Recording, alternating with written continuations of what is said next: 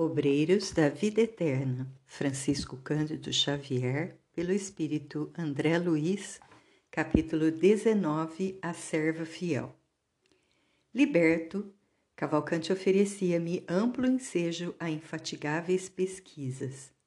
A injeção sedativa, vinculando anestésicos em dose alta, afetara-lhe o corpo perispirítico, como se fora choque elétrico Devido a isso, ele permanecia quase inerte, ignorando-se a si mesmo. Inquirido por mim vezes diversas, não sabia concatenar raciocínios para responder às questões mais rudimentares alusivas à própria identidade pessoal. Notando meu interesse a respeito do assunto, Jerônimo Após ministrar-lhe os primeiros socorros magnéticos na casa transitória, prestou-me os seguintes esclarecimentos. Qualquer droga, no campo infinitesimal dos núcleos celula celulares, faz-se sentir pelas propriedades elétricas específicas. Combinar aplicações químicas com as verdadeiras necessidades fisiológicas constituirá efetivamente o escopo da medicina no porvir. O médico do futuro aprenderá que todo remédio está saturado de energias eletromagnéticas em seu raio de ação. É por isso que o veneno destrói as vísceras e o entorpecente modifica a natureza das células em si, impondo-lhes incapacidade temporária. A gota medicamentosa tem princípios elétricos, como também acontece às associações atômicas que vão recebê-la. Segundo sabemos, em plano algum a natureza age aos saltos. O perispírito, formado à base de matéria rarefeita, mobiliza igualmente trilhões de unidades unicelulares da nossa esfera de ação que abandonam o campo físico saturadas da vitalidade que lhe é peculiar. Daí os sofrimentos e angústias de determinadas criaturas, além do decesso. Os suicidas costumam sentir durante longo tempo a aflição das células violentamente aniquiladas, enquanto os viciados experimentam tremenda inquietação pelo desejo insatisfeito. A elucidação era lógica e humana. Fui compreendendo por minha vez, pouco a pouco, a importância do desapego às emoções inferiores para os homens e mulheres encarnados na crosta. Matéria e espírito, vaso e conteúdo, forma e essência confundiam-se aos meus olhos como a chama da vela e o material incandescente integrados um no outro, produziam a luz necessária aos objetivos da vida. O exame dos casos de morte trouxeram-me singular enriquecimento no setor da ciência mental. O espírito, eterno nos fundamentos, vale-se da matéria, transitória nas associações, como material didático, sempre mais elevado no curso incessante da experiência para a integração com a divindade suprema. Prejudicando a matéria, complicaremos o quadro de serviços que nos é indispensável e estacionaremos em qualquer situação a fim de restaurar o patrimônio sublime posto à nossa disposição pela bondade imperecível. Tanto seremos compelidos ao trabalho regenerador na encarnação quanto na desencarnação, na existência da carne quanto na morte do corpo, tanto no presente quanto no futuro. Ninguém se colocará vitorioso no cume da vida eterna uhum. sem aprender o equilíbrio com que deve elevar-se. Daí as atividades complexas do caminho evolutivo, as diferenciações inumeráveis, a multiplicidade das posições, as escalas da possibilidade e os graus da inteligência nos variados planos da vida. Para solucionar instantes problemas de Cavalcante, o nosso dirigente designou o padre Hipólito para segui-lo mais de perto, orientando-o quanto à renovação.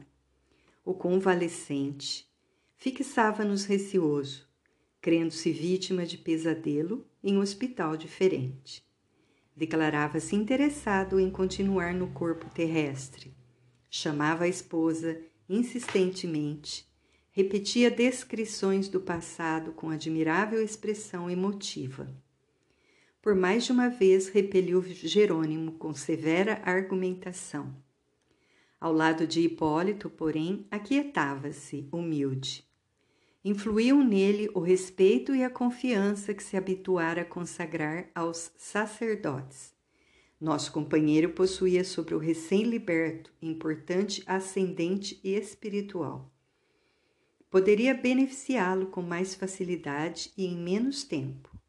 Apesar disso, contudo, nosso assistente ministrava-lhe com regularidade recursos magnéticos, erguendo-lhe o padrão de saúde espiritual. O desencarnado ia despertando com extremo vagar, demorando-se longo tempo a reapossar-se de si. Eram, todavia, impressionantes seus colóquios com o irmão Hipólito, nos quais crivava o ex-sacerdote de intempestivas interrogações. À medida que as suas condições mentais melhoravam, apertava o cerco Queria saber onde se localizavam o céu e o inferno. Pedia notícias dos santos, pretendendo visitar aqueles a quem consagrava mais estranhada devoção. Rogava explicações referentes ao limbo. Reclamava o encontro com parentes que o haviam precedido no túmulo. Solicitava elucidações sobre o valor dos sacramentos da Igreja Católica. Comentava a natureza dos diversos dogmas, até que certo dia chegou ao despautério de perguntar se não lhe seria possível obter uma audiência com Deus na corte celeste. Hipólito precisava mobilizar infinita boa vontade para tratar com respeito e proveito tamanha boa fé. A irmã Zenóbia vinha frequentemente assistir ao curso dos surpreendentes diálogos e de uma feita, quando nos achávamos juntos, a pequena distância do enfermo, comentou risonha.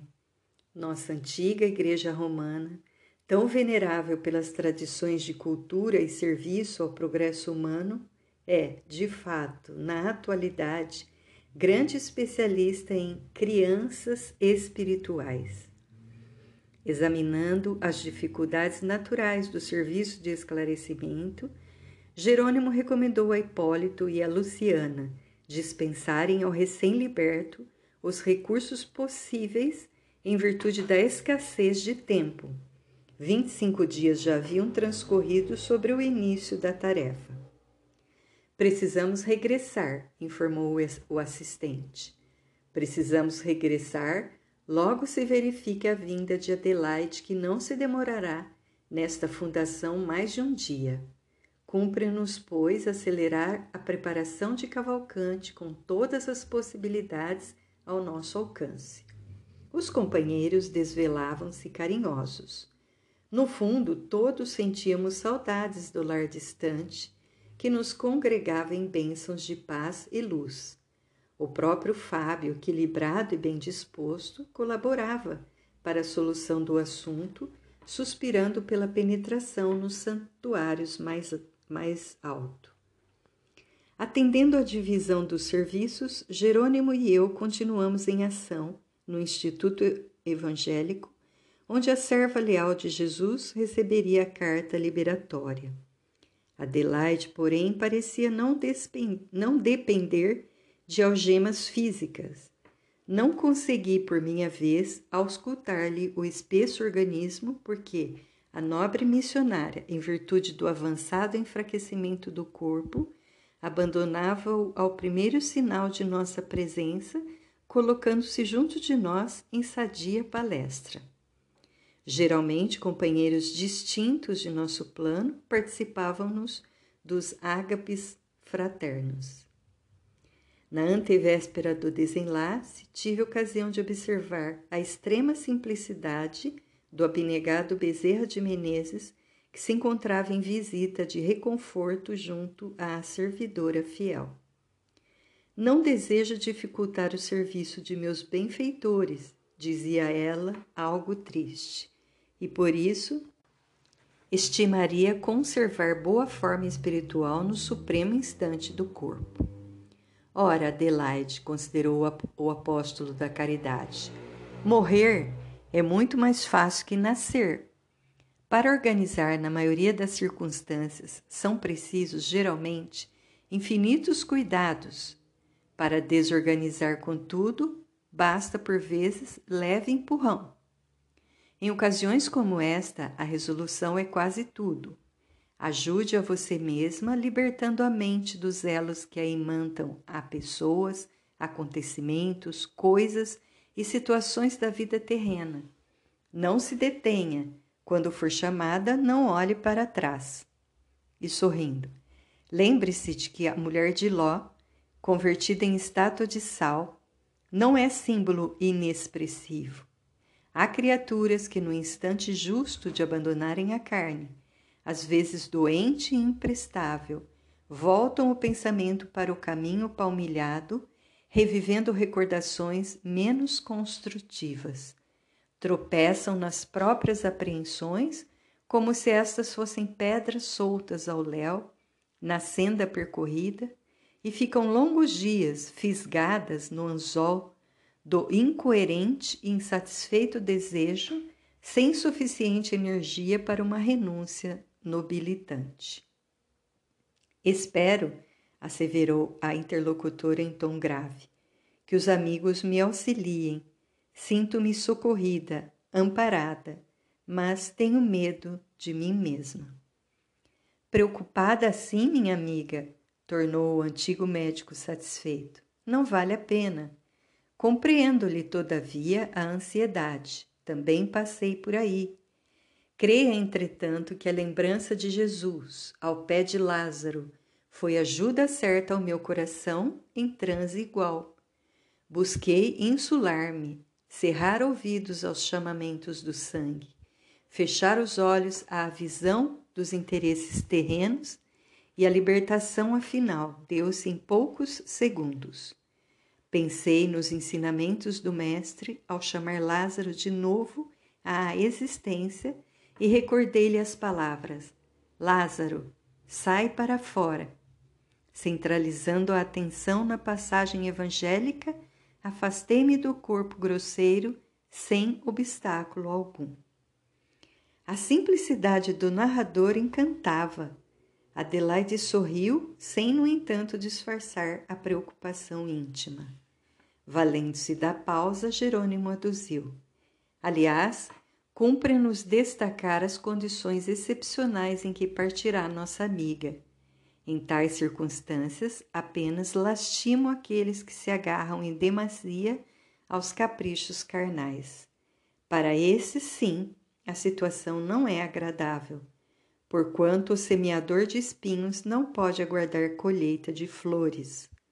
Os que se consagram à preparação do futuro com a vida eterna através de manifestações de espiritualidade superior, instintivamente aprendem todos os dias a morrer para a existência inferior. Reparei que a abnegada irmã se mostrava mais calma e confortada a essa altura. Interrompeu-se a conversação porque Adelaide foi obrigada a reanimar repentinamente o corpo a fim de receber a última dose de medicação noturna. Ao regressar ao nosso plano, Jerônimo ofereceu-lhe o braço amigo para rápida excursão ao estabelecimento de Fabiano. A irmã Zenóbia desejava vê-la antes do desenlace. A grande orientadora do asilo errático admirava-lhe os serviços terrestres e por mais de uma vez valeu-se de seu fraternal concurso em atividades de regeneração e esclarecimento. Adelaide acompanhou-nos contente. Em breves minutos, recebidos pela administradora, como que se repetia a mesma palestra de minutos antes, apenas com a diferença de que Zenóbia tomara a posição reanimadora do devotado Bezerra. A bondosa discípula de Jesus, em vias de retirar-se da crosta, era alvo do carinho geral. Depois de considerações convincentes por parte de Zenóbia, que se esmerava em ministrar-lhe bom ânimo, Adelaide, humilde, expôs-lhe as derradeiras dificuldades. Ligara-se fortemente à obra iniciada nos círculos carnais e sentia-se estreitamente ligada não somente à obra, mas também aos amigos e auxiliares. Por força de circunstâncias imperiosas, acumulava funções diversas no quadro geral dos serviços. Possuía toda uma equipe de irmãs dedicadíssimas que colaboravam com sincero desprendimento e alto valor moral no amparo à infância desvalida. Se estimava profundamente as cooperadoras, era igualmente muito querida de todas elas. Como se haveria ante as dificuldades que se agravavam? No íntimo estava preparada, no entanto, reconhecia a extensão e a complexidade dos óbices mentais. Seu quarto de dormir na casa terrena semelhava-se a redoma de pensamentos retentivos a interceptarem-lhe a saída. Quanto menos se via presa ao corpo, mais se ampliava a exigência dos parentes, dos amigos. Como portar-se ante essa situação? Como fazer-lhe sentir a realidade? Enlaçara-se em vastos compromissos, uhum. tornara-se involuntariamente a escora espiritual de muitos. Entretanto, ela mesma reconhecia a imprestabilidade do aparelho físico. A máquina fisiológica atingira o fim. Não conseguiria manter-se, ainda mesmo que os valores intercessórios lhe conseguissem prorrogação de tempo. A orientadora escutou-a atenta, qual médico experimentado em face de doente aflito, e observou por fim: Reconheço os obstáculos, mas não se amofine. A morte é o melhor antídoto da idolatria. Com a sua vinda, operar-se-á a necessária descentralização do trabalho, porque se dará a imposição natural de novo esforço a cada um. Alegre-se, minha amiga, pela transformação que ocorrerá dentro em pouco. Reanime-se, sobretudo, para que a sua situação se reajuste naturalmente sem qualquer ponto de interrogação ao término da experiência atual. Silenciou durante alguns momentos e notificou em seguida: Temos ainda a noite de amanhã. Aproveitá-la-ei para dirigir-me aos seus colaboradores em apelo à compreensão geral. Amigos nossos contribuirão para que se reúnam em assembleia como se faz indispensável. A visitante agradeceu penhorada. Prosseguimos na mesma vibração de cordialidade, mas Zenóbia modificou o rumo da palestra. Abandonando os assuntos de morte e sofrimento, comentou os serviços edificantes que levava a efeito junto de certa expedição socorrista, cujos membros realizavam admiráveis experiências no Instituto nos dias em que se desobrigavam dos trabalhos imediatos na crosta e discorreu tão brilhantemente sobre a tarefa que Adelaide ouvidou por minutos a situação que lhe era peculiar, interessando-se vivamente pelos lances descritivos. A providência coroava-se de animadores resultados, porque a conversação diferente fizera-lhe enorme bem, propiciando-lhe provisório apaziguamento mental. A desencarnante tornou ao corpo bem disposta reanimada. No decorrer do dia, Jerônimo e a diretora da casa transitória combinaram medidas relativas à reunião da noite. O assistente empregaria todo o esforço para que a organização fisiológica da enferma estivesse nas melhores condições, enquanto dois ativos auxiliares de Zenóbia se incumbiriam de cooperar para a condução do pessoal de Adelaide à Assembleia. O dia, desse modo, esteve cheio de tarefas referentes à articulação prevista.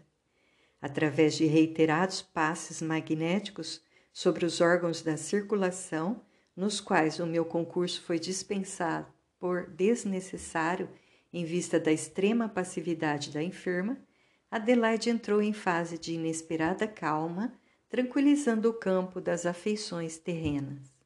Renovaram-se de súbito as esperanças. A reação orgânica surgira dentro de novo impulso, melhorando o quadro dos prognósticos em geral. Multiplicaram-se as vibrações de paz e as preces de reconhecimento.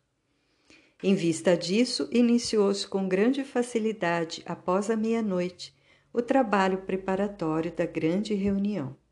Auxiliadores de nosso plano trouxeram companheiros da instituição, localizados em regiões diversas, provisoriamente desenfaixados do corpo físico pela atuação do sono. Integrando a turma de trabalhadores que organizavam o ambiente, reparei curioso que a maior percentagem de recém-chegados se constituía de mulheres, e cumpre-nos anotar que dava satisfação observar-lhes a reverência e o carinho. Todos traziam a mente polarizada na prece em favor da benfeitora doente, para elas objeto de admiração e ternura. Fitavam-nos respeitosas e tímidas, endereçando-nos pensamentos de súplica, sem lembranças inúteis ou nocivas. Os poucos homens que compareceram estavam contagiados pela veneração coletiva e mantinham-se na mesma posição sentimental. A elevação ambiente espalhava fluidos harmoniosos, possibilitando agradáveis sensações de confiança e tranquilidade. Por sugestão de Jerônimo, a reunião seria realizada no extenso salão de estudos e preces públicas devidamente preparado. Para esse fim, não poupáramos esforço. Acionando peças de eficaz cooperação, submetemos a enorme dependência a rigoroso serviço de limpeza. Os componentes da Assembleia podiam descansar tranquilos sem o assédio de correntes mentais inferiores. Luzes e flores de nossa esfera espargiam notas de singular encantamento.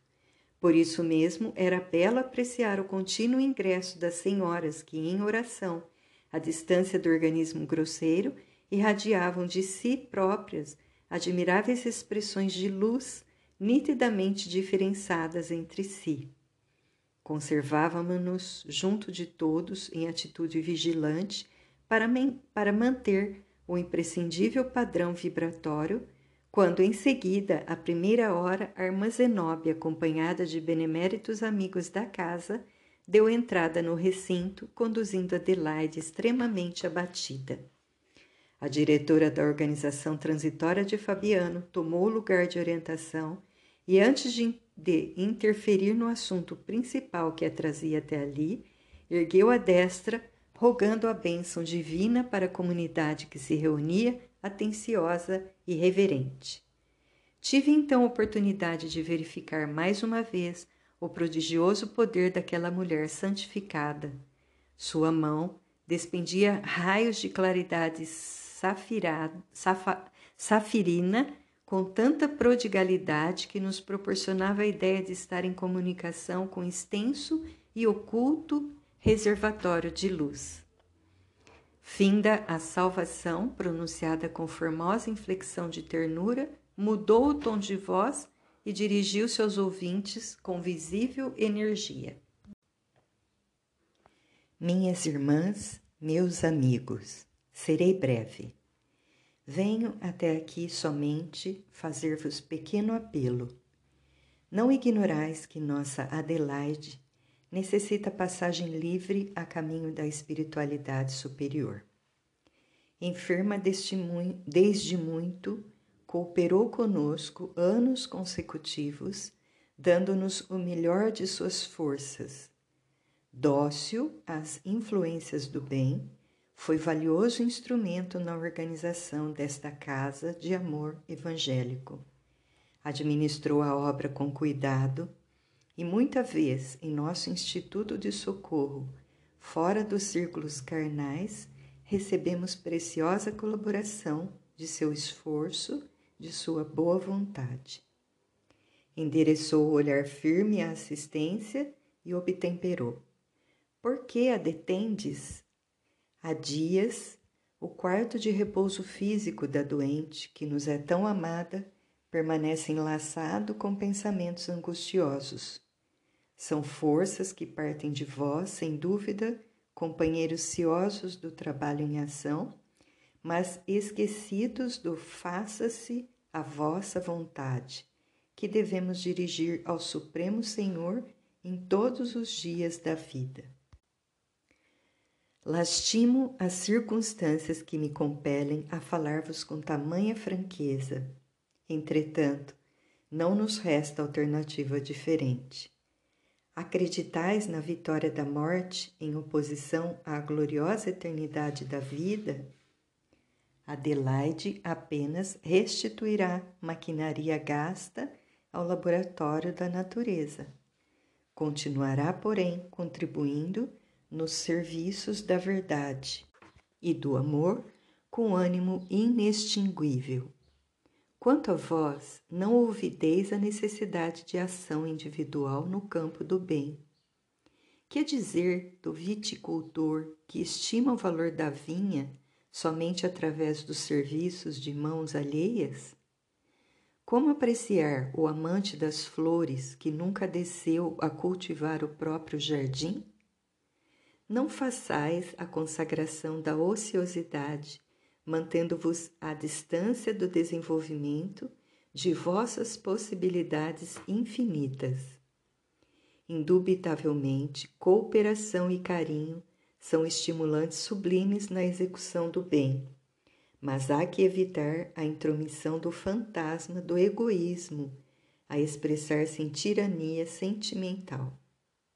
Não podemos asseverar que impedis propositalmente a liberação da companheira de cárcere. A existência carnal constitui aprendizado demasiadamente sublime para que possamos reduzi-la à classe de mera enxovia comum. Não, meus amigos. Não nos abalançaríamos a semelhante declaração. Referimos-nos tão só ao violento impulso de idolatria a que vos entregais impensadamente pelos desvarios da ternura mal compreendida. A aflição com que intentais reter a missionária do bem é filha do egoísmo e do medo. Alegais em favor do vosso indesejável estado d'alma a confiança de que Adelaide se tornou depositária fiel como se não devesseis desenvolver as faculdades espirituais que vos são próprias, criando a confiança positiva em Deus e em vós mesmos, no trabalho improrrogável de autorrealização e pretestais orfandade espiritual simplesmente pelo receio de enfrentar por vós mesmos as dores e os riscos as, adversidades e os testemunhos inerentes à iluminação do caminho para a vida eterna. Valei-vos da bendita oportunidade para repetir velha experiência de incompreensível idolatria. Converteis companheiros de boa vontade, mas tão necessitados de renovação e luz quanto vós mesmos, em oráculos erguidos em pedestais de barro frágil criais semideuses e gastais o incenso de infindáveis referências pessoais, estabelecendo problemas complexos que lhes reduzem a capacidade de serviço, olvidando as sementes divinas de que sois portadores. Corporificais o ídolo no altar da mente, infundindo-lhe vida fugaz e indiferentes à gloriosa destina destinação que o universo vos assinala, estimais o menor esforço que vos encarcera em automatismos e recapitulações. Se o ídolo não vos corresponde à expectativa, alimentais a discórdia, a irritação, a exigência. Se falha, após o início da excursão para o conhecimento superior, senti-vos desarvorados. Se rola do pedestal de cera, experimentais o frio pavor do desconhecido pelo alto relaxamento na renovação própria. Por que erigir semelhantes estátuas para contemplação, se as quebrareis inelutavelmente na jornada de ascensão? Não vos fartastes ainda das peregrinações sobre relíquias estraçalhadas? Compreendendo-nos as deficiências mentais na conquista da vida eterna, a vontade do Supremo Senhor colocou nos pórticos da legislação antiga o não terás outros deuses diante de mim. O Pai conhece-nos a viciação milenária em matéria de inclinações afetivas e prevenia-nos o espírito contra as falsas divindades. Recorremos a semelhantes figuras na reduzida esfera de nossas cogitações, do momento, com o propósito de levar a vossa compreensão a círculos mais altos, para assim vos desprenderdes da irmã devotada e digna servidora que vos precederá na grande jornada liberativa. A palavra de Zenóbia causava extraordinária impressão nos ouvintes. As muitas senhoras e os poucos cavalheiros presentes, tocados pela intensa luz da orientação e desarmados pela sua palavra sábia e sublime, revelavam indisfarçável emoção no aspecto fisionômico. A oradora fez delicado gesto de benevolência e prosseguiu: Não somos infensos às manifestações de carinho. A saudade e o reconhecimento caminham juntos.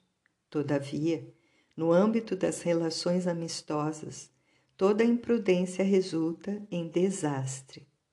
Que seria de nós se Jesus permanecesse em continuado convívio com as nossas organizações e necessidades? Não passaríamos, talvez, de maravilhosas flores de estufa sem vida essencial.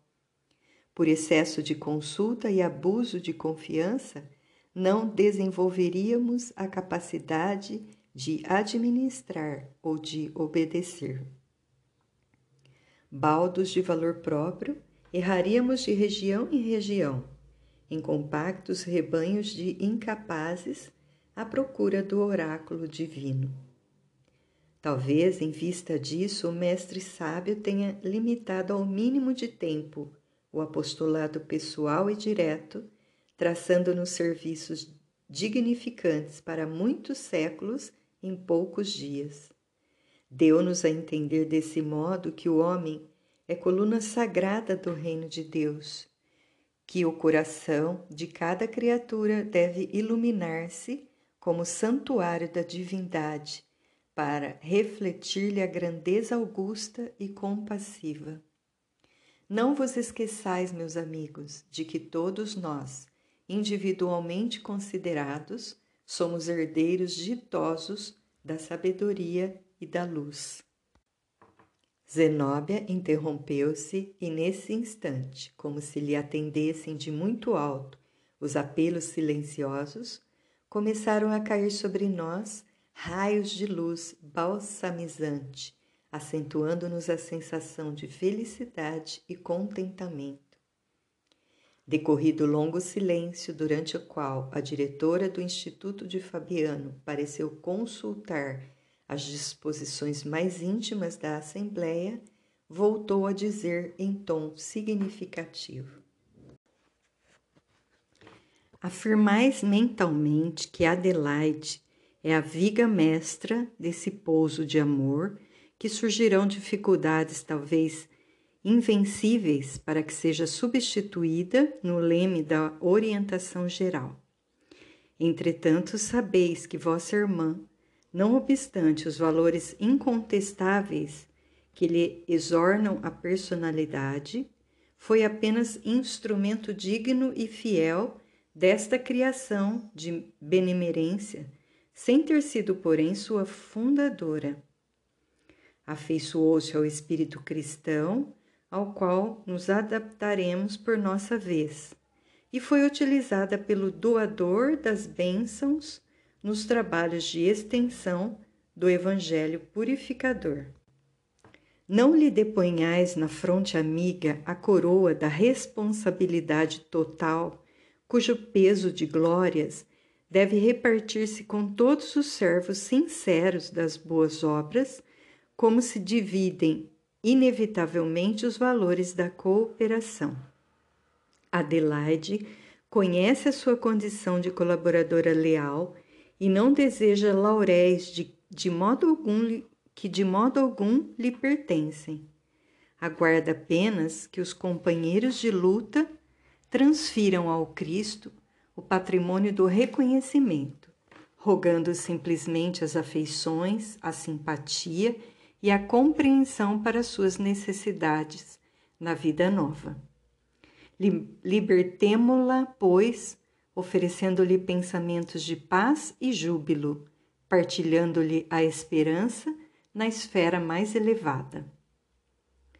Logo após, a orientadora terminou orando sentidamente e suplicando para todos nós a bênção divina do Pai poderoso e bom. Diversos ouvintes não se demoraram no recinto, regressando ao ambiente comum sob a custódia de amigos vigilantes. Algumas senhoras, contudo, aproximaram-se da oradora endereçando-lhe palavras de alegria e gratidão. Mais alguns minutos e a assembléia dispersava-se tranquila. Por fim, despediram-se igualmente a irmã Zenóbia e outros companheiros. Adelaide, ao retornar à matéria, respira radiante. Entretanto, pelo soberano júbilo daquela hora, ganhou tamanha energia no corpo perispiritual que o regresso às células de carne foi complicado e doloroso. Súbito mal-estar invadiu-a ao entrar em contato com os de depauperados centros físicos. Tomava-os e abandonava-os sucessivamente, como pássaro a sentir a exiguidade do ninho. Indagando de Jerônimo quanto à surpresa dele dele recebeu a explicação necessária. Depois da palestra esclarecida de Zenóbia, disse afavelmente o mentor: extinguiram-se as correntes mentais de retenção que se mantinham pelo entendimento fraterno da comunidade reconhecida. Privou-se o corpo carnal do permanente socorro magnético, ao qual o afluxo dessas correntes alimentava atenuando-lhe a resistência e precipitando a queda do tono vital. Além disso, o contentamento desta hora robusteceu-lhe sobremaneira os centros perispirituais. Impossível dessa forma evitar a sensação angustiosa no contato com os órgãos doentios. E com benévola expressão afagou carinhosamente a enferma falando-lhe em seguida a breve intervalo. Não se incomode, minha amiga. O casulo reduziu-se mais suas o casulo reduziu-se, mas suas asas cresceram. Pense agora no voo que virá.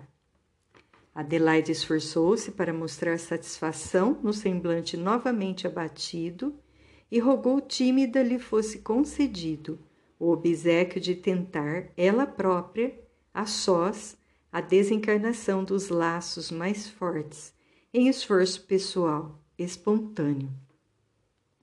Jerônimo aqueceu, satisfeito, e mantendo-nos de vigilância em câmara próxima, deixamo-la entregue a si mesma durante as longas horas que consumiu no trabalho complexo e persistente.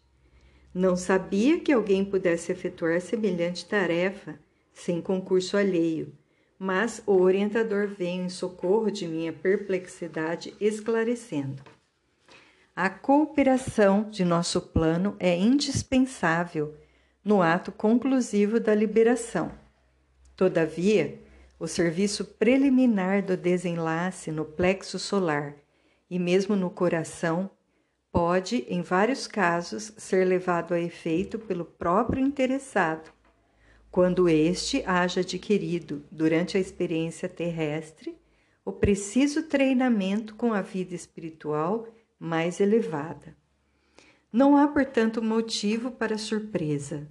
Tudo depende de preparo adequado no campo da realização. Meu dirigente explicara-se com muita razão. Efetivamente, só no derradeiro minuto interveio Jerônimo para desatar o apêndice prateado. A agonizante estava livre, enfim. Abriu-se a casa à visitação geral.